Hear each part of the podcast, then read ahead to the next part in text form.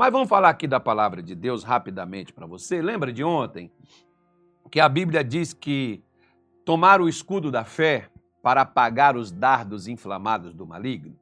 Você nem eu, no demônio não precisa entrar em nós e nos possuir para nos atingir. Por exemplo, a Bíblia fala de um rei chamado Acabe que ele morreu na batalha porque um soldado simplesmente, aleatoriamente, ele pegou o arco, a lança, puxou, soltou, a lança subiu, subiu, subiu, depois desceu. Ele não estava vendo o Acabe. E ela desceu justamente na junção aqui da armadura, onde fazia né, a, a ligação, e tinha um local aberto, entrou justamente aqui e o Acabe morreu nessa batalha. O soldado estava perto dele, não sabia nem onde ele estava. A lança caiu e o, e o feriu e o matou. Da mesma forma, você não precisa estar possesso para ser atingido por Satanás. Ele pode lançar algo na sua vida, como ele lança medo, dúvida, como ele lança insegurança, como ele lança outros tipos de sentimentos. Você dorme, tristezas, angústias. Você dorme numa alegria, numa expectativa, numa determinação e acorda. Parece que o fogo passou, queimou tudo, né? Num desânimo, numa tristeza, num vazio, numa vontade assim, você muda completamente. O que foi aquilo dali? Um dardo que Satanás lançou em você enquanto você dormia. Ah, que é isso, pastor? Isso aí não acontece. Tá bom, filho. Vamos para a Bíblia. Queres ir para a Bíblia? Bora para a Bíblia. Bora lá para você ver, ó. Aí, aí você vai falar assim: Isso aí é Antigo Testamento. Então tá bom, não tem problema não, mas vamos lá para a Bíblia. Levítico 26, olha o que, que o Senhor Deus, quando ele falou com o povo de Israel, para eles guardarem os mandamentos, para eles viverem de acordo com as orientações que o Senhor Deus daria a eles, era para uma coisa. Qual delas? Olha aqui, quer ver? Ó? Diz assim o versículo 6, ó. Também darei paz na terra. Olha o que, que Deus está dizendo. Também darei paz na terra e dormireis seguros. Engraçado que não tinha, né, como se tem hoje. Você conhece uma cidade, um bairro, se ele é tranquilo, veja quantas casas tem cerca elétrica e tem segurança na rua. Você vai saber se é tranquilo ou não. Por quê? Porque de noite é o momento mais propício para quem? Para vagabundo, para vadio. É o momento mais propício para ladrão, para assaltante atuar. Você acha que ladrão, humano, assaltante, vagabundo, só eles usam à noite? Por que, que o Salmo 91 fala também disso? Porque as forças espirituais. Por que, que havia uma crença no Egito que durante a noite ninguém queria sair? Você vê isso em filme, você viu aí em novela que passaram essas coisas aí, né, sobre, sobre coisa do Egito. O pessoal tinha medo da noite. Por quê? Não é só porque aparece um gato preto, porque aparece uma sombra escura, porque é noite mesmo, né? É porque as pessoas sabem, mesmo sendo místicos, mesmo sendo religiosos, eles sabem que a noite, como o dia, para Satanás tanto faz ser de dia ou ser de noite ele vai atuar, ele vai agir. E se os seres humanos esperam a calada da noite ou a madrugada para poder agir e mover, você acha que Satanás é tosco, tolo? Ele vai usar também essas coisas. Por que, que a pessoa, para dormir, a pessoa dorme, mas acorda como se não tivesse dormido? Porque o sono dela não é tranquilo é um sono cheio de pesadelo, é um sono cheio de arruaça, é um sono cheio de coisa, é bicho correndo atrás de você, você dorme, mas acorda cansado porque você não descansou. Quando Deus fala de dormir seguro, significa de você ter um sono reparador. Quantas pessoas, às vezes, elas têm um sono leve? Eu, por exemplo, eu não tenho um sono assim pesado, né? Eu tenho um sono leve esses dias. Se eu tiver, por exemplo, dormindo, eu moro numa casa, tem laje, mas tem uma parte, por exemplo, que né, é, você escuta né, de por baixo das portas, passa sons, essas coisas assim. Quando chove e tem aquelas, né, tem uma parte alta da casa, que a, a, a água da calha cai ali no chão ali, e você vai escutar o barulho. Eu acordo com esse barulho quando está chovendo.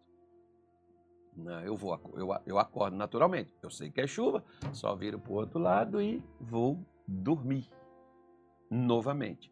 Acordo. Né, se tiver um barulho, eu vou acordar. Mas quantas pessoas, às vezes, é um rato que passou em cima da casa, não está dentro da casa. Né, é um vento, é alguma coisa. Ou sei lá, a pessoa acorda por qualquer situação. Isso não é um dia, é todo dia.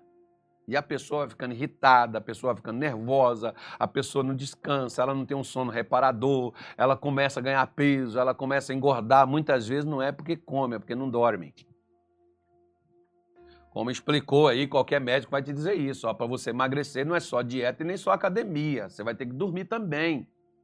Você vai ter que descansar. Em muitos casos a pessoa não consegue, tem, a pessoa toma um remedinho ali. Você vê se você não dorme com ela na frente do seu rosto. Né? Vai, escuta, põe uma pregação minha lá para ver se você escuta ela até o fim. Põe lá para você ver. Contigo, se tu juntar com Deus, mas não vai ficar perto de você aqui nem nunca. Né? Fica lá por quê? Porque você fica nadando nos seus pensamentos negativos, você fica ali pensando, vai ferrar, vai estar tá lascado, vai morrer, vai matar, vai acontecer, vai cair, vai não sei o quê, e fica nessa loucura toda. E é isso que Satanás quer. Mente vazia, oficina do cão. E falando nisso, Nicão, depois eu vou falar aqui que tem uma, uma irmãzinha, é, eu só fala Nicão, não sei o quê, eu vou falar que a Bíblia fala. Muita coisa que eu falo aqui a Bíblia não diz, mas está lá nas escrituras sagradas, tá bom? É porque tem gente que às vezes não fala cão, mas fala palavrão. Né? Não fala certas palavras que eu digo, mas fala cada coisa pior do que o que eu falo. Mas só pega às vezes as coisas que eu falo. Então o que eu falo, você retém o que é bom, que não presta, desconsidera. Né? É, não concorda? Amém. Então desliga lá e vai assistir quem você se sente bem assistindo. Mas é mais ou menos assim.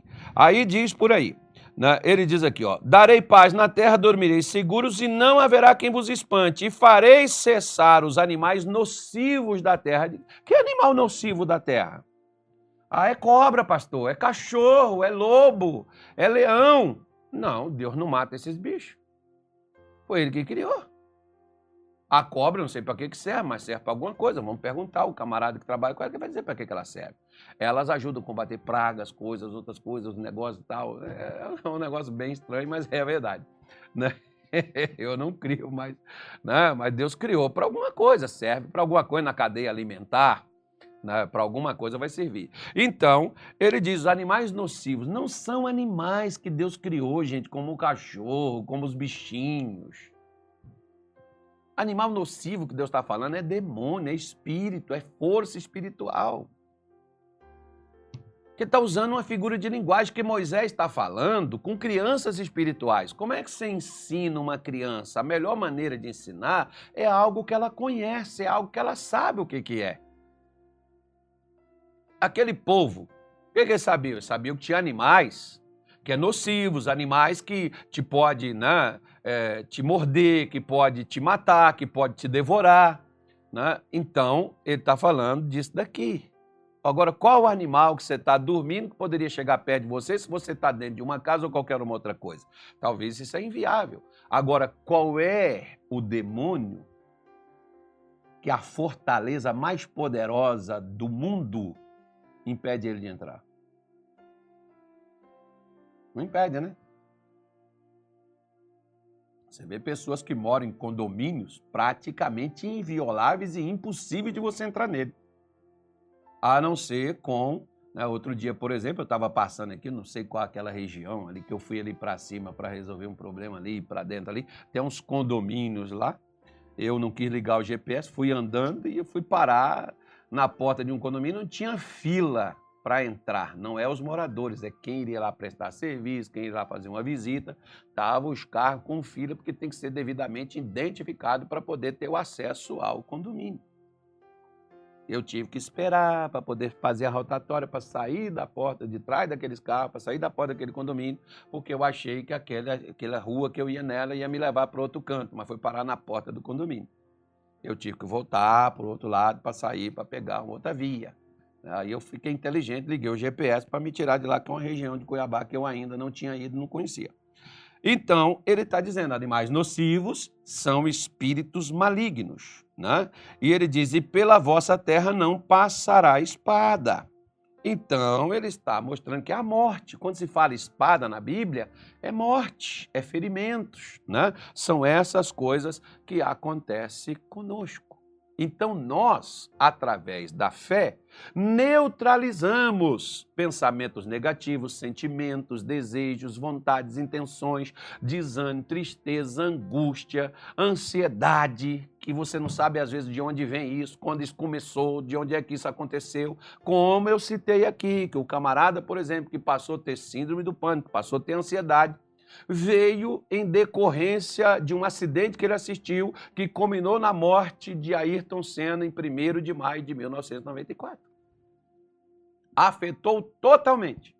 Ou seja, Ayrton Senna está lá, infelizmente. Né? Eu, por exemplo, passei a gostar de Fórmula 1 por causa de Ayrton Senna. Assistia, levantava até de noite. Naquele tempo, nem cristão também eu era. Né? Praticava a palavra de Deus. Mas não tem problema nenhum. Né? Eu levantava para assistir. Acho até mais né, legal assim você levantar para assistir uma corrida de Fórmula 1 com a Ayrton Senna do que você levantar para assistir um UFC com outro quebrando o outro lá, arrebentando ele tudo, tirando sangue, quebrando perna, fazendo qualquer outra coisa. Eu acho, na, acho o esporte mais leve. Não tenho nada contra quem assiste isso, não. Você quer levantar e ver? Ah, né? Uma vez, por exemplo, me falaram tanto: olha, Anderson Silva é o grande do esporte, mas é um esporte para mim né, meio, meio violento, meio, né, como falaram para mim de um filme, que não vou nem falar o nome de vocês, não, vão assistir, olha, é bom, eu fui assistir, meu filho do céu, o cara enfia a caneta no outro, eu sei que é filme, é ficção, mas para mim é realidade. Eu, a gente não pode ficar vendo essas coisas, a gente torna violento também. não, tenha, tenha cuidado com esse negócio aí. O que nós temos é que usar a fé para apagar os dardos inflamados do maligno. Então vou deixar com você, ó, para mudar aqui. Você fala assim: "Ah, pregou a mesma coisa de ontem". Hebreus 11, 35, 33 e 34. Os quais pela fé venceram reinos, domínio, controle, poder, sistema o pessoal está querendo vencer aí por meio de outra coisa. Vamos usar a fé. Com a fé derruba, com a fé quebra, com a fé cai. E a fé não solta uma bala, nem um tiro, nem um palavrão e nem sequer uma agressão moral ou verbal. A fé trabalha com outra coisa. Né? Pratic, praticaram a justiça, alcançaram as promessas, apagaram a força do fogo, escaparam do fio da espada, da fraqueza tiraram forças, na batalha se esforçaram, puseram em fuga os exércitos dos estranhos. Acabei de ler aqui para você, Hebreus 11, 33, 34. A fé leva você a vencer. O que está te controlando? Emocional, psicológico, financeiro, familiar? Né? Qual é? Físico? O que está te controlando? O que está dominando você? O que está dominando sua casa, dominando seus filhos, dominando seu marido, dominando seus negócios? O que está controlando você? O que, que faz você fazer o que é certo? Você faz pela fé, não porque você é obrigado. Governo não precisa me dar leis, me obrigar a amar, me obrigar a respeitar o direito do outro, como é, eu falo, é uma vergonha para nós. Leis serem feitas para nós tolerarmos quem é de cor diferente do que a nossa, é uma vergonha para o ser humano. Por quê? Porque, né, inclusive, tem pessoas que dizem assim: não, pastor, porque Jesus disse: amarás o teu próximo como a ti mesmo. Não, não foi Jesus que disse. Moisés já falou isso com o povo de Israel lá atrás. Jesus só estava trazendo a memória. Vocês ouviram o que foram dito aos antigos?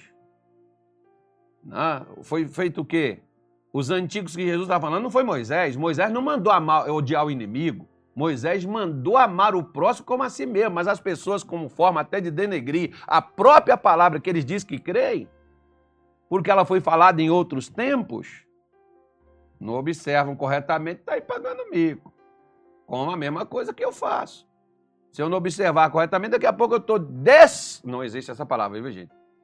Não existe. Por favor, as professores de português, desliga agora, apaga o... hora.